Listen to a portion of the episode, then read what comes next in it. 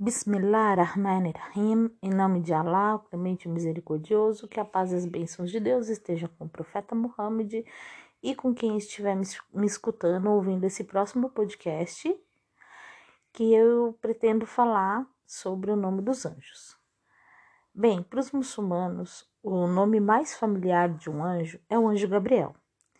Foi através do anjo Gabriel que foi passado ao profeta Muhammad, que a paz esteja com ele, o Alcorão Sagrado.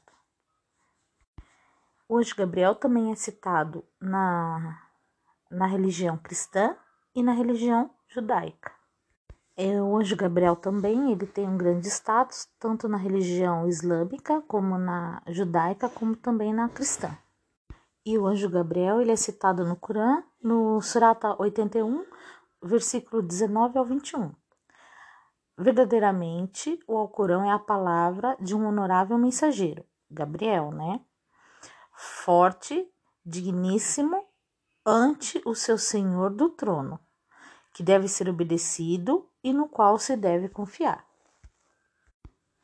E como eu falei antes, o anjo Gabriel ele trouxe a palavra de Deus, o Alcorão, para o profeta Muhammad, e isso é dito na Surata 2, versículo 87.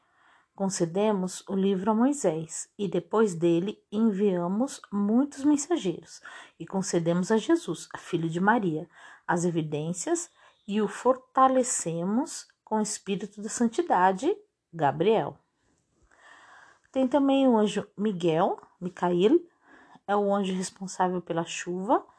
Israfil é o anjo é, que soará a trombeta no dia do juízo final. E esses três são os, os anjos mais citados, né, para os muçulmanos devido à sua grande importância e seus deveres, né? Cada um tem seus deveres, lida com um aspecto da vida, né? Um diferente. Hoje o Gabriel trouxe o Corão, o profeta Muhammad e nutre né, é, com o coração e com a alma, onde Miguel é responsável pela chuva, como a gente falou, nutre a terra e, consequentemente, os nossos corpos, né, depois, né, assim, uma benfeitoria, ela pode ficar grande, né, exemplo, né, o anjo Gabriel foi responsável por é, transmitir o Alcorão ao profeta Muhammad. Nisso, através do do Corão, a gente nutre nossa alma através da terra que sai, que cai a chuva e brota os alimentos, a gente nutre os nossos corpos.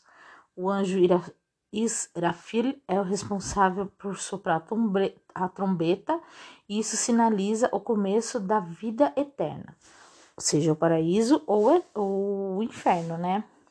Quando o profeta Muhammad é, levanta à noite para orar e começa sua oração com as, com as palavras: Ó oh Deus, Senhor de Gibril, Micael e Israfil, Criador dos céus e da terra, conhecedor do oculto e do visível.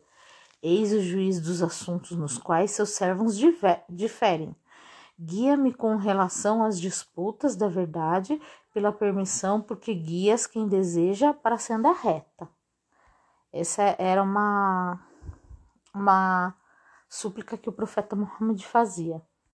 Tem também o anjo Melik, que é o anjo conhecido como guardião do inferno, que no Corão ele é citado, é, é citado, que grita, é, Sura 43, versículo 77, e gritarão, ó Melik, que teu Senhor nos, nos aniquile. A gente tem também os anjos Munkar e Nakir, que são os anjos responsáveis por questionar as pessoas em seus túmulos.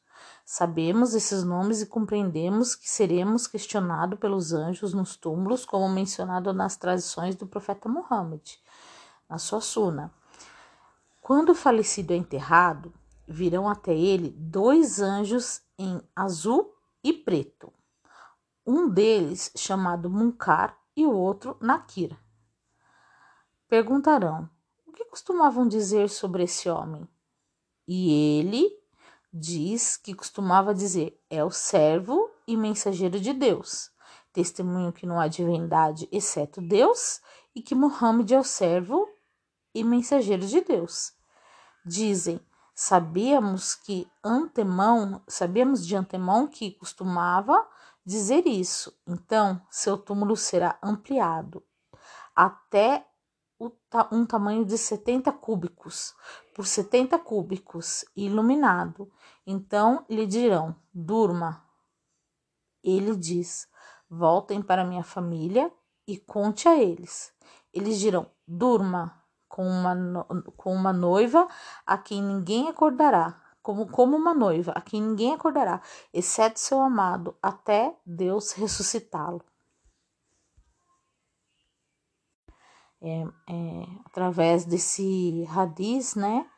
É mais uma forma da gente refletir, né, sobre a morte, que nesse momento a gente não tem mais nada para a gente fazer por, por nós mesmos, que o que vai acontecer a gente vai dormir até ser ressuscitado por Allah, né?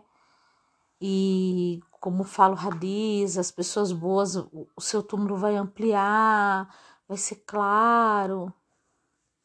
No Alcorão também a gente encontra a história de dois anjos chamados Harut e Marut, que foram enviados para a Babilônia para ensinar mágica às pessoas.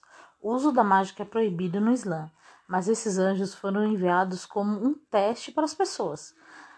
Antes de revelarem ou ensinarem mágica, Harut e Marut claramente alertaram os habitantes da Babilônia, da Babilônia que tinham sido enviados como um teste e que os compradores de mágica não teriam lugar na vida eterna, ou seja, no paraíso, né? É, está no Alcorão, na, no, vers, Surata da Vaca, versículo 102, Surata 2. Embora às vezes a gente escuta falar um nome do anjo da morte, não tem nada descrito assim no Hadi, no na Suna, né, do profeta que ele tenha falado ou no Alcorão o nome dele. A gente só sabe a função dele, né, que é de vir buscar a alma, né? E no Alcorão, na Sura 32, versículo 11, está escrito assim: Dize o anjo da morte que foi designado para vos guardar, recolher, recolher-vos-á, recolher-vos-á, e logo retornarei ao vosso Senhor. Também tem na Surata 6, versículo do 61 ao 62 vos envia anjos da guarda para que, se a morte chegar a algum de vós, os nossos mensageiros o recolham, sem negligenciarem o seu dever. Logo retornarão a Deus, seu verdadeiro Senhor.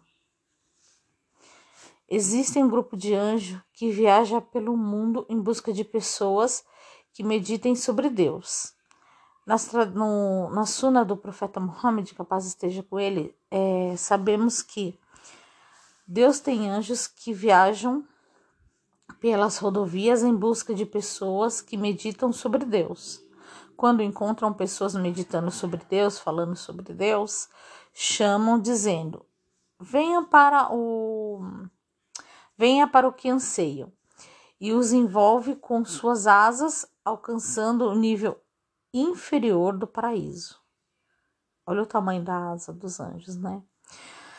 É, seu senhor então lhes pergunta e Deus sabe melhor que eles, né? O que meus servos estão dizendo? Dizem. Então lhes, então lhe glorificam, exaltando, louvando e elogiando. Ele pergunta: Eles me viram? Dizem: Não, por Deus, não lhe viram. Então pergunta: E como seria se me vissem? Eles dizem: Seriam ainda mais fervorosos e devotados em seus louvores e adoração. Ele pergunta: Louvado seja lá. O que me pedem? Os anjos dizem: Pedem-lhe o paraíso. Alá pergunta: Já ouviram? Os, os anjos dizem: Não. Por Deus não viram. Alá pergunta: E como seria se vissem? Respondem: Ficariam ainda mais ansiosos por ele e lhe suplica, suplicariam ainda mais intensamente. Alá pergunta: e para, e para o que pedem minha proteção? Os anjos respondem: Do fogo do inferno. Alá pergunta: E eles o viram? E eles o viram?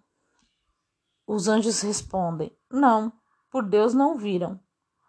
Alá pergunta: E como seria se o, vi se o vissem? Eles respondem: teriam ainda mais medo e ficariam ainda mais ansiosos para escapar dele. Alá diz: Vocês são minha, é, vocês são minhas testemunhas de que eu os, perdo os perdoei. Um dos anjos diz: Existe quem não pertença realmente a eles e veio, né? Se juntou com eles, né? Por alguma outra razão, Alá diz: todos estavam no encontro, e um deles não será excluído do perdão, né? Mesmo que, que a pessoa só tá perto do, de todos, né? Que estão na lembrança de Deus, né? Todos foram no encontro. Então, e, é, e um deles não será excluído, nenhum deles vai ser excluído, né? Os muçulmanos creem que os anjos têm deveres especiais e executam é, em relação aos seres humanos. Eles o guardam e protegem, e os dois anjos registram as boas e as, más obras, né?